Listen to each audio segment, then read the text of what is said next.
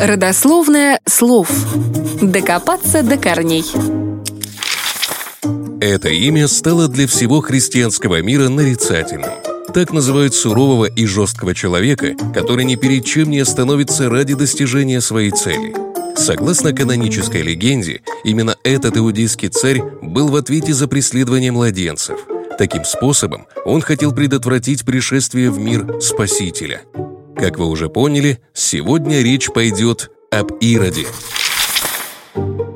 Царю Иудеи Ироду очень не повезло с исторической репутацией. Его жизнь является собой пример необыкновенной удачи, вознесший человека к вершинам жизненного успеха. В жестокой борьбе он сокрушил своих конкурентов, добился царской власти, признания сильных мира сего и 34 года правил своим народом. Он покровительствовал интеллектуалам и философам, при нем были воздвигнуты великолепнейшие постройки. Величие Ирода признавали даже враги, но сегодня его помнят лишь как жестокого тирана, приказавшего истребить младенцев в Вифлееме. А имя Ирод стало синонимом деда-убийцы. Он не был первым царем, который расправлялся с собственными детьми ради сохранения власти – Борьба детей с отцами – отличительная черта всех монархий. Убивали своих детей даже правители, которых впоследствии канонизировали.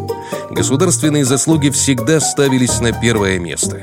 Ироду же повезло меньше всех, благодаря Евангелию, где и была описана его страшная история, по которой он приказал убивать детей младше двух лет, чтобы обезопасить свой трон. Но вот что интересно. Кроме Евангелия от Матфея, никто о массовом детоубийстве не рассказывал, ведь случись подобное, современники точно не оставили бы это без внимания, так еще и хронологически это вряд ли возможно.